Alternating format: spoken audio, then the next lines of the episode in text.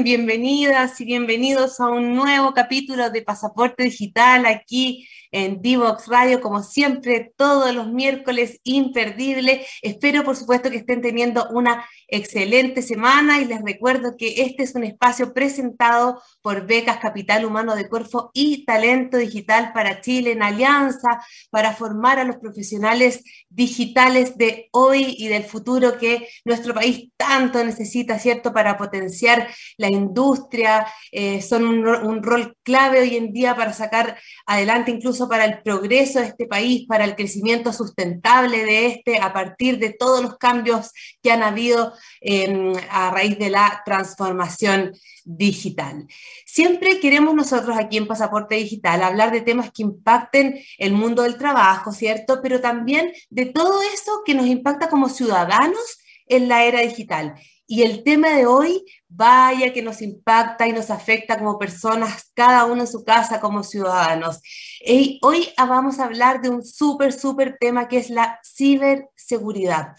Eh, por una parte, queremos hablar de cómo se ha ido convirtiendo en una especialidad cada vez más demandada por las empresas, ¿cierto? También por los gobiernos, por su rol tan estratégico, incluso en la seguridad de un país.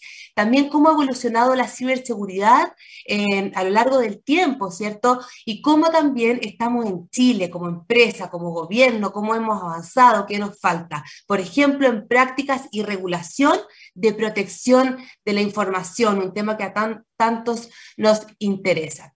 Y como siempre, a propósito del tema del día, que hoy es la ciberseguridad, les traigo una noticia. Google, Microsoft, Microsoft y Apple terminarán definitivamente con las contraseñas para reemplazarlas por la biometría. Estos gigantes tecnológicos quieren hacer más seguro el acceso a las plataformas vinculándolas con los dispositivos desde las que se usan. Em, estas empresas consideran que este método es más difícil de hackear que las contraseñas, que suelen poner los usuarios que sabemos muchas veces son como muy reconocibles u obvias, ¿no? Eh, en vez de estas claves, estas compañías proponen un sistema que actuaría como un gestor y administrador de contraseñas. Tanto Apple, Google como Microsoft aceptaron la implementación en sus respectivos navegadores del sistema sin contraseñas propuesto por el consorcio FIDO. Este organismo, creado por diversas empresas del sector de la tecnología en 2013, tiene el objetivo de resolver el problema de las contraseñas en el mundo, imagínense, y ha anunciado que estas tres empresas, que ya les nombré estos gigantes tecnológicos, han llegado a un acuerdo mediante el cual se comprometen a superar definitivamente las contraseñas. Es decir, ellas tienen los días contados. La desaparición de las, contraseñas, en todo caso, sería paulatino. Y los expertos advierten que el siguiente reto será saber cómo se almacenan estos datos biométricos, ¿cierto? Pues, puesto que los ciberatacantes no descansan y van evolucionando permanentemente de acuerdo a cómo evoluciona la tecnología, como todos sabemos. Bueno, ¿será bueno esto de las contraseñas? ¿Será efectivamente más seguro? Esto también lo podemos conversar en algún momento con nuestros súper invitados que les traigo hoy, súper expertos en temas de seguridad, y a ellos se los voy a presentar al regreso de una breve pausa. Vamos y volvemos. No te quedes fuera. Conversaciones de futuro para Latinoamérica. Latinoamérica. Cada martes y jueves a las 9 de la mañana en Latam 2050 con Ángel Morales. Somos divoxradio.com.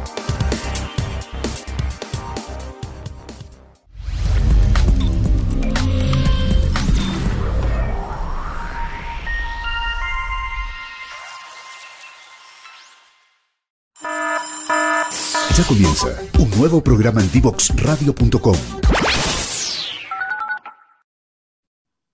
Seguimos aquí en Pasaporte Digital para hablar de ciberseguridad, de esta palabra que engloba un conjunto de procesos, soluciones y cuyo objetivo no es otro que proteger la información que se genera y almacena en computadoras, servidores, celulares y cualquier dispositivo o sistema electrónico. Pero esa es una de las definiciones muy básicas. Queremos ahondar mucho más con nuestros invitados que ya eh, les, les procedo a presentar. La primera de ellas es Caterina Canales, Chief Operating Officer en Global Cyber. Es, ha sido eh, directora operacional de, de CECIRT, del Gobierno de Chile, equipo de respuesta ante incidentes de seguridad informática, experta en estrategias de ciberseguridad, con especial énfasis en la creación, implementación y maduración de los equipos de respuesta ante incidentes de seguridad informática. Ha sido bien reconocida como mujer eh, destacada en este ámbito. De hecho, acaba de ser nominada como mujer influyente en ciberseguridad por la Alianza Chilena de Ciberseguridad. Hola, Caterina, ¿cómo estás? Gracias por acompañarnos. Hola, Muchas gracias a ustedes por la invitación y sobre todo por poder estar compartiendo hoy día de este tema que tanto nos apasiona eh, a nosotros los, eh, aquellos que nos dedicamos a la ciberseguridad un poco. Cierto es que es tremendo tema, es tremendo tema, espero que nos alcance hoy día el tiempo de hablar de todas las aristas que tiene, porque realmente es súper, súper eh, interesante, importante, trascendental, ¿cierto?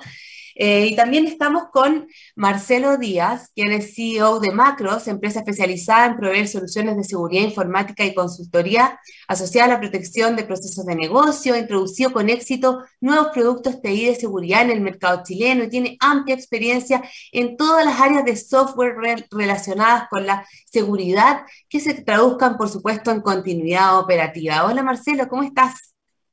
Hola, ¿cómo estás? Muchas gracias por la invitación, Catalina feliz, pues me encanta hablar de esto, así que a nosotros, en realidad, los que estamos metidos en este medio nos ponen play y hablamos como locos un poco. Sí. Hay que moderar quizás, pero muchas gracias por la invitación. Hay tiempo, hay espacio. Así que no, gracias a ti por acompañarnos. Y vamos a, siempre hacemos alguna pregunta eh, introductoria un poco de nuestros invitados para también irlos conociendo antes de entrar como en materia dura. Y a Caterina, eh, le quería preguntar, fue un tema que a nosotros personalmente en Talento Digital y en, eh, Corfo también nos, preocupa mucho, que es el tema de la participación de mujeres en tecnología. A propósito que te presentaba como una mujer muy destacada en este respecto, eh, bueno, en el mundo de la ciberseguridad, pero... Mm, eh, ¿Cómo podemos avanzar, cierto, a más mujeres en el mundo de, la tecnología y cómo ves tú que las mujeres pueden encontrar en este, en este, en este mundo una super posibilidad profesional para ellas? ¿Cómo podemos seguir avanzando, incentivando la participación de más mujeres? Sí, ciertamente yo creo que ahí se plantea eh, uno de los principales desafíos que, está siendo abordado no solo eh, en Chile, sino que también por la región, eh, ya existe eh, harto, harta escasez de profesionales en materia de ciberseguridad, pero la presencia femenina no la vemos tan desarrollada. Entonces, en ese contexto, eh, ciertamente nosotros aspiramos a que el 11% que hoy día en Chile estamos representando las mujeres que estamos hablando de estos temas o estamos trabajando activamente en temas de ciberseguridad, definitivamente vaya incrementando. Y eso, la verdad es que trae solo eh, cosas positivas, decimos nosotros. En algún momento el mundo de la ciberseguridad era un, era, era, era un mundo eh, no solo liderado por hombres, sino que también ejecutado por hombres. La tecnología mayoritariamente se desarrolla por hombres, los equipos de respuesta están eh, constituidos básicamente solo por hombres. Y eso también nos lleva a decir que durante los primeros años tratamos de enfocarnos principalmente en cómo eh, lográbamos convivir con este mundo súper masculino desde lo femenino también, eh, en áreas que son súper interesantes y también donde tenemos gran capacidad para poder desarrollarnos. Yo creo que esa meta ya está cumplida, hoy día el camino ya está abierto para que las mujeres se puedan integrar y hoy día también depende de la ciberseguridad poder eh, generar este, este encanto eh, mostrar también las virtudes que tiene. Es un ámbito que no solo se ciñe 100% en el mundo de eh, los ingenieros, yo estudié Derecho, soy administradora pública eh, y la verdad es que me he desarrollado hace un par de años con bastante éxito y así a su vez uno, uno va viendo que dentro de los profesionales no solo tú tienes que ser ingeniero, hoy día ya están abiertas un poco las carreras, tenemos algunas mujeres que están tratando de estudiar por esa vía, pero también hay otros ámbitos donde, no sé, periodistas, psicólogos, sociólogos, abogados, que se requieren también tener grados de expertise en ciberseguridad para ir aportando en este ecosistema. Eh, hoy día, ¿cuáles son las iniciativas que se están llevando? Ciertamente hay hartas comunidades que están trabajando, invitando a las mujeres, porque finalmente este cambio cultural, este cambio de paradigma que tenemos que hacer, de que las mujeres somos buenas para la ciencia, pero para las ciencias médicas, eh, que parece que para las matemáticas no somos tan buenas, entonces no estudiamos ingeniería por eso. Eh, hay harto sesgo cultural también que va de la mano con que parece que estos ingenieros, que son mucho más duros, que trabajan en estas áreas, eh, no tienen tanto relacionamiento, entonces parece que perdemos esa parte que a las mujeres nos gusta tanto, que es relacionarnos en, en las carreras que humanistamente nos dan esas habilidades. Entonces, por eso que eh, cuando uno piensa de dónde tenemos que empezar a cambiar, definitivamente es desde el seco cultural que tenemos, que cómo tratamos a las niñas. Eh, siempre le regalamos muñecas, eh, siempre nos gusta jugar a la mamá y al papá. yo tengo dos hijas, una de ellas es muy buena para jugar con sus muñecas y a tener como esta vía de casa de mujeres, pero también hay que tratar de incentivar desde esa primera infancia y en el colegio también que empiecen a ver cosas de programación, robótica, que hoy día de, de una forma u otra te van acercando a este mundo mucho más tecnológico, donde los niños ya están inmersos. Nosotros no somos nativos digitales, pero ellos sí. Entonces tienen mucha más conciencia del uso de la tecnología. Hoy día ellos ya rompen los estereotipos propios que venían así dados desde lo masculino y lo femenino. Eh, hoy día se sienten muchísimo más integrados eh, y creo que eh, hoy día ya solo nos queda seguir haciendo la pega de incentivar, mostrar lo apasionado y lindo que es esto eh, y además la gran satisfacción que se tiene porque se cambia eh, el paradigma y también se aporta desde lo cultural a establecer un ciberespacio que sea mucho más libre, abierto y resiliente. Yo creo que en base a esa, a esa bandera de lucha eh, estamos trabajando y ojalá día a día sean muchas más las mujeres que se sientan motivadas por esto. Exacto, y además que hoy día el mundo de la tecnología, como sabemos, están reemplazando los roles y hoy día el mundo de la tecnología eh, permite condiciones laborales súper buenas también eh, para todos, para mujeres y hombres, y no podemos permitir que se siga este, ahondando una brecha donde las mujeres han quedado muy postergadas en muchos del mundo del trabajo, sobre todo en un escenario post pandemia, ¿cierto? Entonces el mundo de la tecnología abre esa posibilidad y hay que tomar las medidas para que puedan acceder a eso, ¿cierto? Con, con, todos los apoyos que se requieran, con un trabajo público, privado, de todos lados, para que podamos insertar más a las mujeres al mundo de la tecnología, porque hay una tremenda, tremenda oportunidad. Em, y Marcela, quería preguntarte a ti, tú estás en, constante rol, eh, en, constante conexión con distintas empresas, me imagino, de distintos rubros, de distintos tamaños. ¿Cómo ves tú, eh, desde tu rol de, asesor, digamos, eh, que se ha ido avanzando en el tema de la seguridad en las empresas? ¿Nos falta mucho, nos falta poco? ¿Hay, rubros que están más avanzados? ¿Cómo estamos, digamos, en el mundo de las empresas? La, verdad es que en, general falta, ya diría que falta un camino por recorrer. Eh, sin embargo, en los últimos años y sobre todo en los últimos dos años, la, misma pandemia generó un proceso de transformación digital extremadamente acelerado.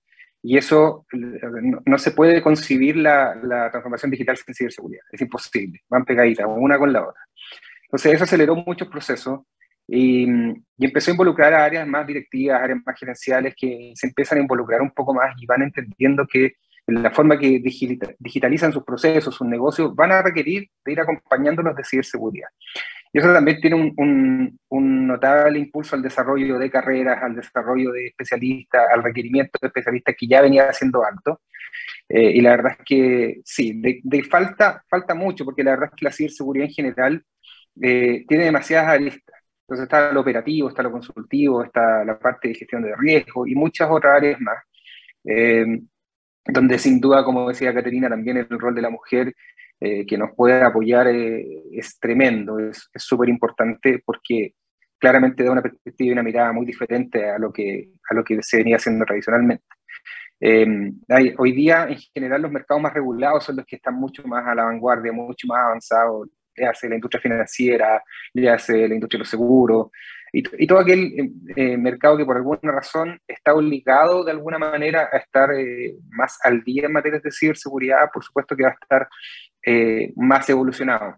Pero, pero con el nacimiento, por ejemplo, de las fintech o con el nacimiento de nuevas startups que van desarrollando su estrategia de empresas desde el nacimiento digital en, en su génesis, eh, van apareciendo nuevas generaciones de empresas que también van generando un músculo mucho más fuerte y mucho más, con mucha más conciencia, si se podría decir de alguna forma. Y eso es, eh, lo vemos día a día, ya al menos eh, cuando uno se sienta a conversar con los clientes y empieza a exponer este abanico de soluciones que puede tener en un portfolio, ya no, no, no lo ven a uno con cara de bicho raro, que, de qué me estás hablando, qué tecnología me estás hablando.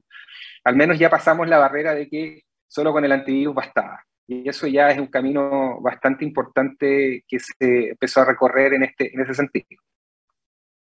Perfecto. Y, en ese sentido, entonces, eh, para, entrar un, poco en el mundo de las habilidades, las personas, los profesionales que tenemos que empezar a, a generar, eh, ¿Cómo ves tú, eh, Caterina, que se está moviendo eh, la educación hacia el mundo de la, de ciberseguridad? ¿Tenemos hoy en día una carrera de oferta sólida? ¿Aún falta más, más variedad, más especificidad? ¿Cómo ves que tú que se está moviendo el mundo de la educación hacia generar los profesionales que se requieren, que tanto hablamos que están, estamos en déficit? Sí, justamente yo creo que este viene dado principalmente porque eh, empezamos a buscar especialistas en ciberseguridad eh, y obviamente eh, al ver que las potencialidades que debía tener estas personas que se están dedicando eh, porque aquí también hay, hay, hartas cosas donde un especialista se podría estar eh, desenvolviendo, o sea, están los propios equipos de respuesta, eh, Marcelo ya comentaba cómo hoy día también se van abriendo las tecnologías emergentes, nos hacen que nos dediquemos más a la transformación digital, no sé, inteligencia artificial, entonces todo eso son en el fondo perfiles que se van a estar requiriendo y que hoy día ya se requieren y, y levantando estas alertas, las universidades, los centros de estudio empezaron a trabajar en base, primero, a establecer la carrera de ciberseguridad como formación de pregrado y también en las especializaciones que se van dando tanto en diplomados, magíster, e incluso doctorado, pero por sobre todo el profesional de ciberseguridad se está formando hoy día eh, básicamente con una carrera ya formal donde se va certificando en diferentes áreas de desarrollo que son necesarias también eh, hoy para poder cumplir estos perfiles tan específicos, porque eh, dentro de la especificidad que tiene la ciberseguridad, necesariamente eh, es muy raro que encontremos a un profesional que tenga todas las competencias, sino que éstas se van desarrollando en la medida en que obviamente va encontrando qué es lo que más le gusta y también para qué tiene más habilidades. Entonces, yo creo que hace un par de años se formó, INACAP fue una de las universidades ya eh, pioneras en esta área, donde se empezó a desarrollar la carrera de ciberseguridad. Pero fíjate tú que el año pasado entiendo que tuvieron que cerrarla porque no habían eh, matriculado. Entonces, por baja de matrícula, tuvieron que cerrarla. Entonces, eh, también uno dice, chuta, uno está, las universidades están apostando por entregar, obviamente, esta formación que es mucho más transversal de un ingeniero en ciberseguridad eh, y así eh, tampoco está generando eh, o, las campañas o bien estamos difundiendo demasiado como para que existan realmente interesados en querer estudiar, ya sea como pregrado, esta carrera. Entonces, por ahí hay otras iniciativas también, la Andrés Bello entiendo que la está abriendo nuevamente.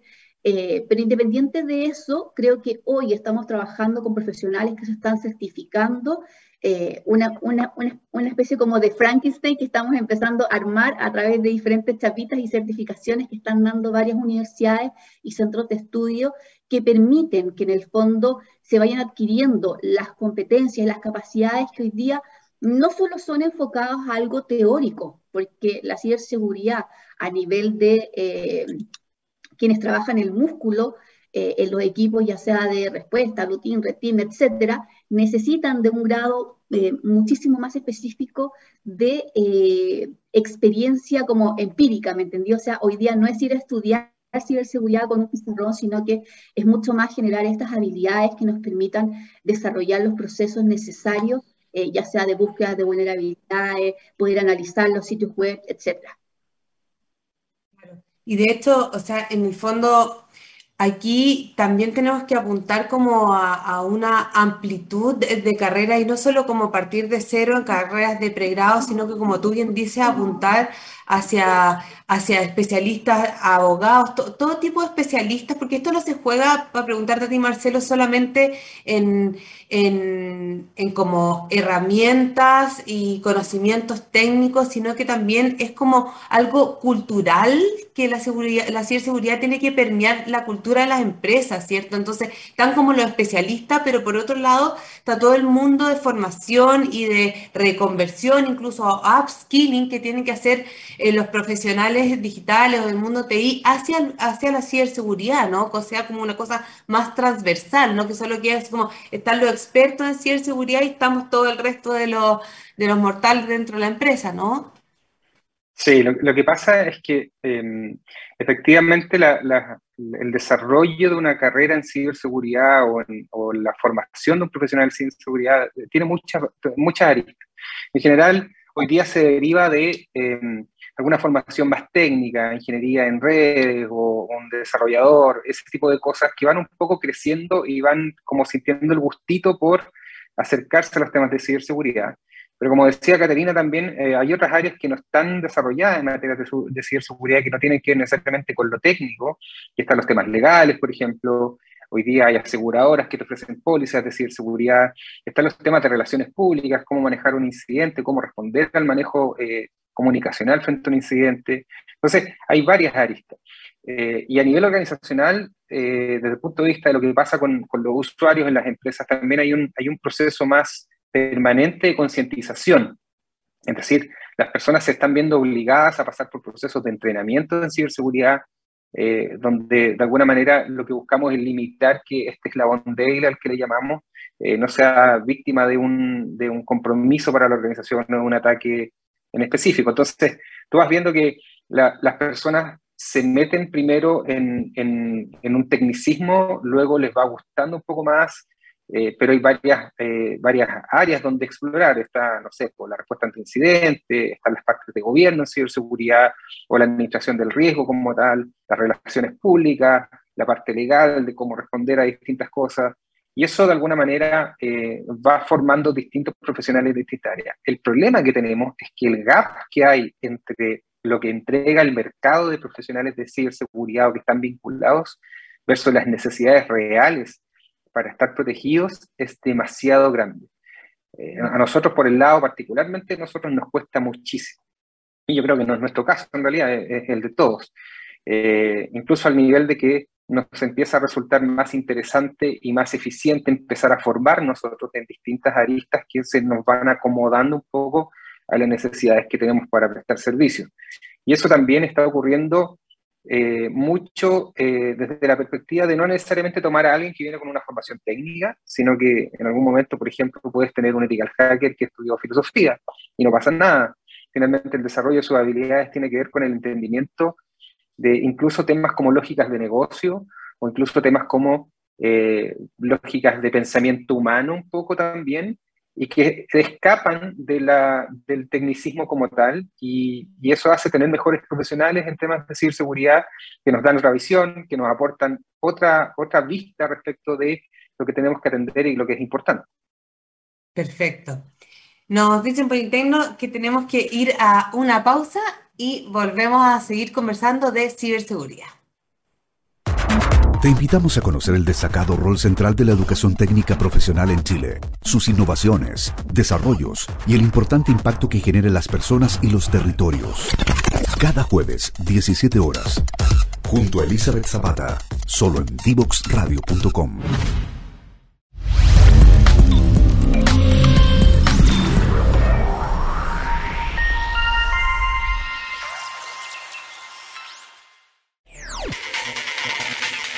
Descubre las alternativas que ofrece el mundo digital para tu desarrollo profesional. Marketing digital, análisis de datos, ciberseguridad, cloud computing y mucho más. Todos los miércoles a las 17 horas junto a Catalina Becio y sus invitados. Solo por divoxradio.com.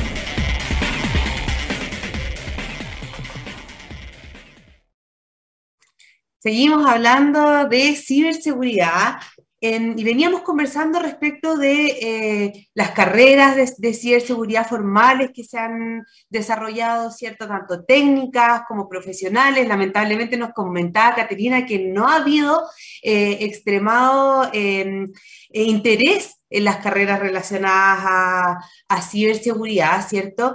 Y, y, por eso preguntarles un poquito para que podamos incentivar incluso a través de este programa a meterse más en este mundo que es tan crítico. Preguntarle, primero le voy a preguntar a Marcelo respecto del mundo de las empresas y después a Caterina después del mundo del, del gobierno, ¿cierto? Para que la gente comprenda la criticidad que tiene este tema, las habilidades de, eh, relacionadas con la ciberseguridad y este rol que es cada vez más importante si lo personalizamos, ¿cierto? Marcelo, ¿qué se juegan las empresas en, la ciberseguridad? Así lo pudiéramos como eh, relatar en pocas palabras y en un tono muy como em, de, dar a entender eh, la relevancia que esto tiene, porque a veces no estamos tan encima como debiéramos, ni como profesionales, ni como ciudadanos. ¿Qué se juega una empresa en el tema de la ciberseguridad? Hoy, hoy en día se juega la vida. Hace, hace un par de días leía por ahí un artículo de una universidad que sobrevivió dos guerras mundiales más o menos y un ataque de ransomware los mató y tuvieron que cerrar y no pudieron volver a operar. Eh, lo que se están jugando es mucho, es reputación, es continuidad, son, son, temas extremadamente disruptivos. Si, si, vemos un poquito más atrás las noticias, el gobierno de Costa Rica estaba súper amenazado por ataques o ciberataques, para no ser tan específico en el qué, que los tenían en jaque, o todavía los tienen en jaque en realidad, eh, porque finalmente hoy día el, el, tema digital y, y, la parte de conectividad y lo que tenga que ver con el, el desarrollo del negocio no existe si no estamos conectados o interconectados. Entonces ya la, misma dependencia eh, que, tenemos de estar viviendo con tecnología para el desarrollo diario, no solo de nuestro trabajo, sino que del, consumo, de la vida, del uso de las aplicaciones, de nuestras cuentas, etcétera, es demasiado disruptivo. Y, tenemos casos en Chile que son bien emblemáticos, que, para no dar nombres, pero, pero salieron en las noticias, sucursales cerradas en algún lado, eh, de no atención al, cliente por el otro. Entonces, lo, lo, que sí hemos visto es que em, la conciencia de que estos eventos son, eh, pueden ocurrir genera dos cosas positivas desde el punto de vista del desarrollo de una carrera profesional. El primero, que se empieza a generar una necesidad persistente en el mercado de la búsqueda de profesionales. Eso es una cuestión clarísima. Eso incentiva incluso a las personas a que probablemente venían desarrollando algún plan de vida de carrera a desviarlo un poco y empezar a cargarse a los temas de ciberseguridad. Y lo segundo es que se genera la conciencia en los entornos empresariales de que se requiere no solo de una persona que sea el orquestador de la tecnología dentro de una organización, sino que también de especialistas en ciberseguridad que vayan atendiendo estas materias de forma específica. Antiguamente, una empresa contrataba a un administrador de sistemas o un desarrollador para que desarrollara una aplicación para que funcionara el negocio. Y además le pasaban el cacho de administrar los temas de ciberseguridad, sin mucha directriz. Hoy día las organizaciones entienden que eso ya no es suficiente y eso abre más vacantes, abre más posibilidades de trabajo. El gap, como te decía anteriormente, es tremendo. Eh, hay estudios por ahí que dicen que faltan 3 millones de profesionales de seguridad de la información, ¿ya? y yo te, me atrevería a decir que el número es muchísimo más grande, ¿ya? Eh, y es porque finalmente en el desarrollo de carrera, como decía Caterina, o sea, si hay una universidad que saca una carrera y ahora la están cerrando, eh, yo no sé necesariamente si no tiene que ver con em, que no haya interés en ciberseguridad, sino que a lo mejor el approach debiera ser distinto, a lo mejor especializaciones en ciberseguridad en algunas carreras más afines, eh, y también buscar esto de incorporar a la mujer en, en, otras materias que no necesariamente tienen que ver con algo tan técnico. ¿ya? Eh, nosotros en, la empresa tenemos un equipo de mujeres que nos apoya desde su, desde su visión en las distintas áreas que trabajan y para nosotros es espectacular. Entonces, em, hay, mucho, hay mucho por hacer y mucho camino por, eh, recorrer en esas líneas, pero ya hay más conciencia por todos lados. Ya eh, esto que se juega, que decís tú, es, es fundamental. O sea, una organización ya no va a poder eventualmente terminar vendiendo pan, si es una panadería, si es que sufre o es víctima de un ataque. Entonces, e, es, grande el tema, es, bien importante. Y, y Caterina, y, en el, eh, así de grande como es así de grande no solo para la empresa, digo, es así de grande para, para el país, ¿cierto? Eh, lo mismo, ¿qué, qué, qué se juega eh, un gobierno en el tema de la ciberseguridad? ¿En qué hemos avanzado? ¿En qué estamos y qué nos falta aún por, por desarrollar? cómo estamos, por ejemplo, con respecto a Latinoamérica o con respecto al mundo en temas de ciberseguridad, o lo que más conocemos como generalmente nosotros que es seguridad de la información o seguridad de los datos también. Sí, eh, mira, hay, hay hartas preguntas en lo que hiciste, eh, pero yo creo que ahí Marcelo nos dio nuestras primeras luces eh, muy acertadamente, o sea, hace muy poco que vimos eh, cómo el gobierno de Costa Rica hoy día, hasta el día de hoy, sigue luchando contra la amenaza del ransomware. el mismo también le afectó a Perú hace muy poco, entonces la verdad es que uno tiene que ver, o sea, estamos dentro de una región donde no nos es ajeno. Y esto que nosotros a veces veíamos como, como un poco más alejado, un poco de Estados Unidos para arriba, hoy día ya está llegando a nuestra región, está impactando, y para un gobierno tiene que no solo se juega la vida, como dice Marcelo, sino que te juegas algo que es mucho más importante, que es mantener la continuidad operacional de un país. Cuando yo afecto la infraestructura crítica de un país a través de un ataque, ya sea dirigido de una técnica, incluso eh, algún ataque que venga desde otro estado directamente, lo estamos viendo también cómo se va desenvolviendo la, eh, la guerra ucrania, eh, definitivamente hay que decir, no puede ser ajeno. Y en ese sentido, eh, lo último que nosotros dejamos, eh, aprovecho de saludar con Carlos Landeros, con quien tuve la suerte de poder trabajar eh, varios años en el equipo de respuesta. Dejamos listo el proyecto de ley marco, el cual se presentó el 2 de marzo, que regula no solo la gobernanza en materia de ciberseguridad, sino que también establece cuáles son los patrones que vamos a proteger para efectos de que la infraestructura crítica de nuestro país también tenga un rol relevante de protección en materia de seguridad de la información. El gobierno hoy día, además, con los planes que ha estado lanzando, que es esta transformación digital, el cero filas, donde estamos constantemente invitando a los usuarios de los sistemas de gobierno que se digitalicen en cuanto al uso de estos para que sea mucho más eh, fácil y eficiente, eh, también esto lleva aparejado algo que es muy importante. O sea, estas grandes plataformas que hoy día están almacenando nuestros datos también nos tienen que eh, garantizar que la seguridad de estos no va a ser vulnerado. El mayor eh, activo de datos que tenemos lo maneja el gobierno. Por ende, también tenemos que exigirles nosotros como usuarios que tengan las medidas de seguridad necesarias. Y en ese sentido saben obviamente las posibilidades ya infinitas porque cada institución de gobierno, por ejemplo, tiene un encargado de ciberseguridad, hay un equipo atrás que también está conformado, por ende los puestos de trabajo se van multiplicando, entendiéndose que cuando se empieza a trabajar este tema como una política pública de Estado, no de gobierno, sino que, debe tener permanencia y que definitivamente llegó para quedarse, tenemos que garantizar también que los profesionales que van a estar a cargo de estas áreas y que también vayan a estar liderando las políticas públicas necesariamente estén empapados del tema de la ciberseguridad. Hoy día, por ejemplo, a nosotros nos tocó trabajar en el proyecto de ley de delitos informáticos, nos tocó trabajar en la ley marco de ciberseguridad, ayudar también en la, en la ley de datos personales, porque particularmente esto no es un tema solo de abogados, son temas que necesariamente requieren de una mirada técnica eh, que tenga calle, como decimos nosotros, un poco, que se muestre también la realidad de cómo se están haciendo las cosas, cómo se generan los procesos, los protocolos eh, y los estándares también internacionales nos ayudan mucho en ese sentido. Claro, porque este, esto, esto tiene el tema de la, de la ciberseguridad, tanto en los gobiernos como las empresas, Marcelo, no tiene, no, tiene, tiene un componente muy también de procedimientos, ¿no? Un componente muy como cultural, o sea, de repente no, podemos tener como la mejor, eh, no sé, tecnología o mejor eh, eh, hacking, no sé qué, pero también tiene que ver mucho con el factor humano, ¿no? O sea, el, el factor humano es clave en esta cuestión.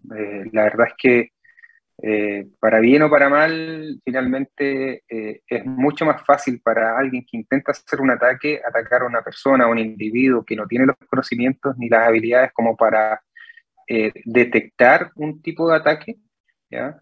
y esa es como la puerta de entrada, y es un poco lo que le ha estado pasando a grandes organizaciones y gobiernos cuando se ven afectados por este tipo de incidentes. Em, hay, mucho de eso respecto con lo que tiene que ver con la formación de, conciencia digital, con la formación de, evitar que las personas sean víctimas de ataques o sean víctimas de estafas o sean víctimas de manipulación de la información. Hay, mucho de eso. Y, la verdad es que em, se espera que de alguna manera con, los nativos digitales que van apareciendo nuevamente, que van apareciendo en la industria laboral, por decirlo de alguna forma, quienes, quienes más o menos nacieron con el teléfono ya en la mano y totalmente interconectados, vayan incorporando estas medidas. Pero también hay un rol que tiene que ver mucho con lo que mencionaste al principio del programa, que tiene que ver con esto de que eh, son aquellos que te proveen de los accesos de estos usuarios y de contraseñas, te vayan facilitando un poco el camino en ciberseguridad. Eh, antes de esto de que ya se iban a eliminar las contraseñas, teníamos la incorporación de eh, múltiples factores de autenticación de alguna manera ponían una barrera, pero no eran obligatorios. Entonces, eh, aplicaciones como Facebook o Instagram o, Google o lo que fuere, eh, no te estaba forzando a que tú de, por defecto tuvieras algún tipo de conciencia en, en estas materias. Y el problema se genera porque un atacante lo que hace es construir un ataque en base a vectores de ataque. Entonces, junta varias piezas de información como para hacer un ataque dirigido. Eh, y esas piezas de información son todo lo que está público, todo lo que tú puedes googlear, todo lo que se expone. Eh, y bueno, y las bases de datos están llenísimas por todos lados de nuestros usuarios, de nuestras contraseñas, eh, que alguna vez alguien se robó y las filtró y están ahí expuestas en Internet, y son estos posibles vectores de ataque. Entonces, hay, hay varias cosas que ver y hay varias cosas que revisar, pero por sobre todo eh, en la medida que una organización vaya entendiendo que esto es una problemática, que esto es una problemática disruptiva, que le afecta al negocio, y que no solo le afecta al negocio, sino que afecta un poco a su continuidad en, términos de existencia, yo creo que todo va a ir mejorando. Eh, lo que se ha visto en los últimos años es que muchas organizaciones, con el mismo afán de eh, mejorar su postura en ciberseguridad, empiezan también a llenarse de productos y al final empiezan a ser un poco inadministrables.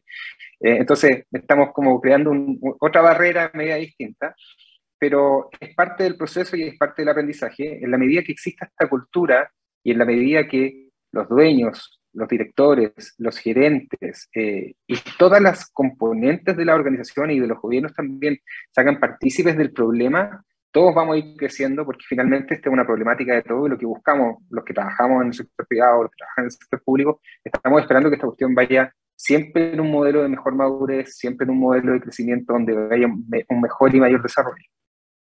Exacto. Y en ese sentido también por la, por la complejidad y la, trascendencia que esto tiene, eh, Caterina, también eh, volviendo como al tema de, de la proyección profesional, eh, meterse en los temas de ciberseguridad es como uno se sale bastante del mundo de la tecnología, ¿cierto? Como para poder, porque a veces uno lo puede encasillar como una carrera tecnológica, pero acá, o sea, uno dice, acá te estás metiendo en temas de ética, de regulación, o sea, es un tremendo tema que además si tú te empiezas a meter te puede, te puede llevar, como tú antes decías, para muchos lados distintos, pero además tiene un, componente súper atractivo, porque tiene incluso un componente de, de relevancia social súper importante. Sí, ciertamente, eh, porque aquí hay algo que nosotros de hecho trabajamos harto eh, cuando estuvimos en el gobierno, que era este concepto de humanizar la ciberseguridad. Eh, no puede quedarse solo en la esfera, como tú lo comentabas, de, que, de que esto sea solo cajas, protección y estrategia. Hoy día la ciberseguridad trasciende finalmente a este protocolo estandarizado que teníamos antes, porque lo vemos inmerso en nuestras vidas en el día a día y yo creo que eh, si uno ve, en general está siempre conectado. Eh, cuando se nos cae internet parece que es la lo peor que nos puede pasar eh, en nuestro día. estamos compartiendo mucha información, Marcelo ahí también lo comentaba, y que dio muy en el, en, el, en el clavo. O sea, tenemos conciencia de que todo lo que nosotros estamos traspasando o estamos eh, compartiendo eh, es una huella que vamos armando de nuestra identidad digital. Tal vez nadie dice que tengamos que restringir el uso de las redes sociales, ni mucho menos, pero sí tenemos que tener la conciencia de que cada cosa que estamos compartiendo después es muy difícil poder borrarla. La huella digital se va armando y esa misma huella es la que los ciberdelincuentes usan en nuestro contra eh, y, y les ayuda finalmente a que los ataques sean muchísimo más dirigidos. Entonces, acá hay hartas cosas, o sea, nosotros como padres también, que dejamos que muchas veces nuestros niños se conecten eh, o jueguen en línea, eh, habilitamos los chats para que jueguen. En muchos celulares de nuestros hijos están nuestras tarjetas de crédito para que ellos vayan comprando eh, sus pagos, qué sé yo, eh, en, en, Fortnite o qué sé yo, para que vayan descargando estos premios adicionales que tienen los videojuegos. Entonces, no estamos teniendo conciencia, como si lo hacemos cuando salimos con un niño a la calle y vamos a cruzar la calle, le tomamos la mano. Entonces, ese tomar la mano también tiene que replicarse en el mundo digital, si finalmente las prácticas que hoy día estamos enseñando o educando a la gente es justamente que tengamos la misma precaución que tenemos en el mundo eh, digital, también, o sea, perdón, en el mundo físico, las vayamos aplicando también en nuestro mundo digital. Entonces, en ese sentido, la educación que debiese ser transversal y ojalá llegáramos en algún momento en que los planes de ciberseguridad fueran también planes que se dan dentro de los primeros años escolares. Hoy día cuando vemos fenómenos como el ciberbullying, el ciberacoso, vienen precisamente dados de la mano porque no tenemos una convivencia digital o una higiene digital que nos permita estar siempre seguros. Por eso es que eso hay que ir formándolo, al igual que, por ejemplo, cuando decimos que ciberseguridad debiese ser transversal a cualquier carrera. O sea, en cualquier plan común que nosotros vemos, debiesen como electivos de formación general, profesional, y así generamos este incentivo. Yo cuando estudié Derecho siempre veíamos, no sé, eh, especialidades como Derecho de Agua, eh, recursos constitucionales, también debiésemos tener hoy día, porque los abogados tienen mucho que ver en tanto la interpretación, la redacción eh, y las normativas que tienen que ver con ciberseguridad y seguramente después ya con una ley de datos personales, con una ley de delitos informáticos y la ley marco de ciberseguridad. Entonces, trascendentalmente tenemos que ver que esto eh, nos, nos, afecta en todos los aspectos de nuestra vida y, eh, hoy día, cuando no sé, cuando uno ve los comunicadores, ojalá tuviésemos mucho más comunicadores que tuviesen eh, una, una, visión súper clara de lo que son los riesgos tecnológicos, poder traspasarlo en este mensaje que siempre va a ser tratar de humanizar la ciberseguridad para que llegue finalmente a las personas que queremos que el mensaje sea necesario.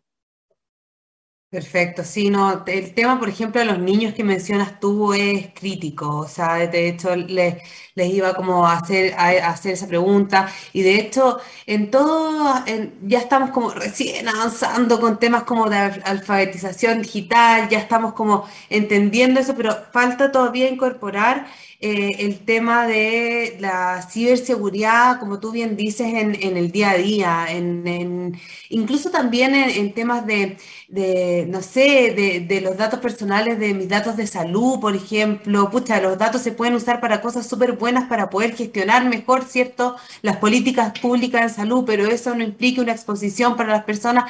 Es, bueno, realmente es, es muy, muy, muy crítico al que hay que estar atento y la invitación, supongo, que te dejo a ti hacerlo, Marcelo, para ir cerrando muy breve, es como la invitación a las personas a, que estén atentos a qué respecto de sus datos y cómo informarse y a qué cosas tienen, como te digo, estar atentos en el día a día respecto a la seguridad yo como ciudadano en mi casa con mis hijos. A ver, eh, hay, harto ahí que, mencionar como recomendaciones. Eh, a veces podría llegar a sonar eh, casa de herrero, cuchillo palo, porque yo a veces converso con los míos, pero no profundizo mucho en, en algunas materias. Pero a ver, lo que pasa es que lo que uno tiene que tratar de transmitir como mensaje es que eh, la seguridad de la información no tiene que ser como una característica a la cual preocuparse, tiene que ser algo más inherente. Eh, la protección de tus datos, por ejemplo, en las redes sociales, no sé, que las cuentas no estén abiertas, en el caso de los niños, que estén a lo mejor supervisados por los padres, Em, pero hay una, hay, una, hay una premisa y una máxima que tratamos de conversar siempre en estas charlas que damos de concientización o de educación un poco en estas materias, que tiene que ver con el principio de la desconfianza. Uno es preferible que sea absolutamente desconfiado en materia de ciberseguridad. Si yo recibo un correo electrónico de alguien que, a quien, quien no me escribe hace años, si recibo un mensaje de alguien que por Facebook nunca me había hablado, o me mandaron un mensaje por Instagram o cualquier otra red, tengo que desconfiar. ¿Ya? Si de alguna manera recibo mensajes no solicitados, eh, hablando de transferencia bancaria o cualquier otra cosa, tengo que desconfiar.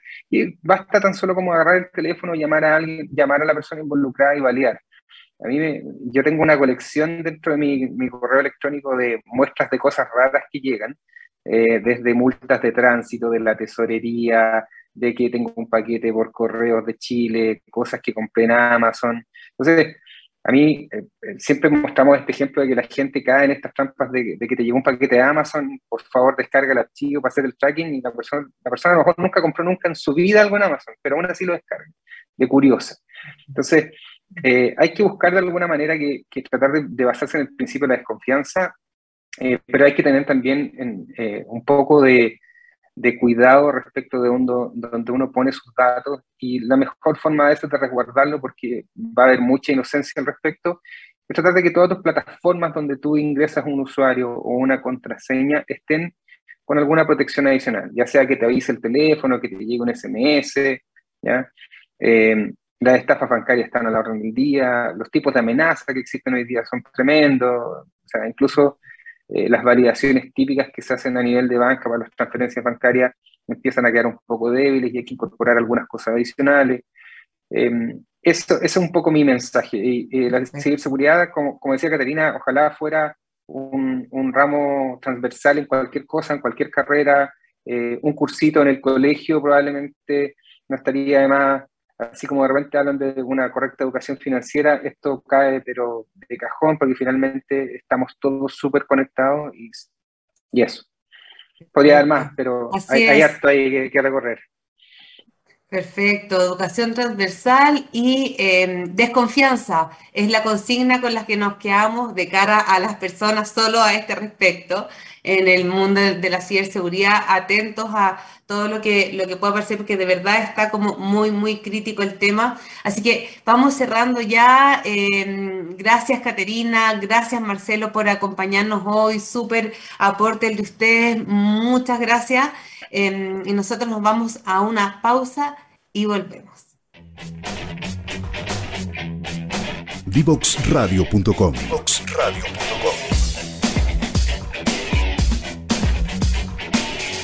Conversaciones que simplifican lo complejo.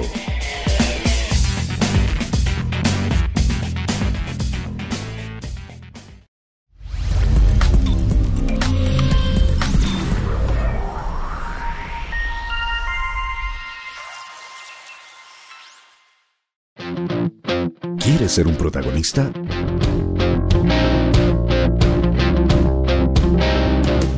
Escríbenos a invitados@divoxradio.com. ¿Cómo, ¿Cómo estás?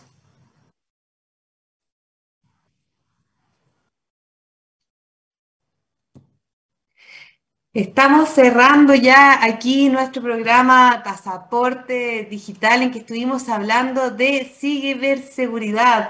Hablamos de que en todos los colegios, en todas las carreras debería haber educación respecto de la ciberseguridad. Hablamos de la criticidad que tiene hoy el tema em, de la ciberseguridad y con ello la generación de conciencia, de habilidades que nos permitan ir adaptando incluso las políticas públicas hacia la seguridad de la información y la protección de los datos. Em, hablábamos de que desconfianza es la consigna desde el punto de vista de los ciudadanos porque el tema de los malware y todo está muy, muy fuerte, así que conciencia, cuidado con nuestros hijos, ojo con los datos que dejamos, así es que eh, tremendo, tremendo tema a estudiar, a desconfiar, a preguntar, ¿cierto? Y ver qué estamos aceptando cuando nos piden aceptar, de repente ponemos aceptar, aceptar, aceptar y no estamos ni siquiera viendo qué es lo que nos están eh, pidiendo, qué tipo de información. Eh, hay que tener ojo con la huella digital que vamos dejando, eso es muy, muy importante. Eh, el próximo capítulo vamos a estar también hablando de un tremendo tema que es IoT, Internet de las Cosas, ¿cierto? Algo que todos escuchamos y de los que debemos, debemos entender más porque está ahí al alcance de nuestra mano y está presente en nuestra vida diaria. También lo relacionaremos con inteligencia artificial y mucho más. Recuerden que se vienen pronto las becas de Corfo y Talento Digital para Chile en especializaciones digitales. Déjenos sus datos en talentodigitalparachile.cl, ingrese sus datos y nosotros les avisaremos cuando estén disponible la postulación a estas becas. Como siempre, los dejo invitados a seguirnos en las redes sociales de D-Box Radio en todas sus plataformas y a revivir los capítulos en la página dboxradio.com. Que sigan teniendo una excelente semana. Nos vemos el próximo miércoles.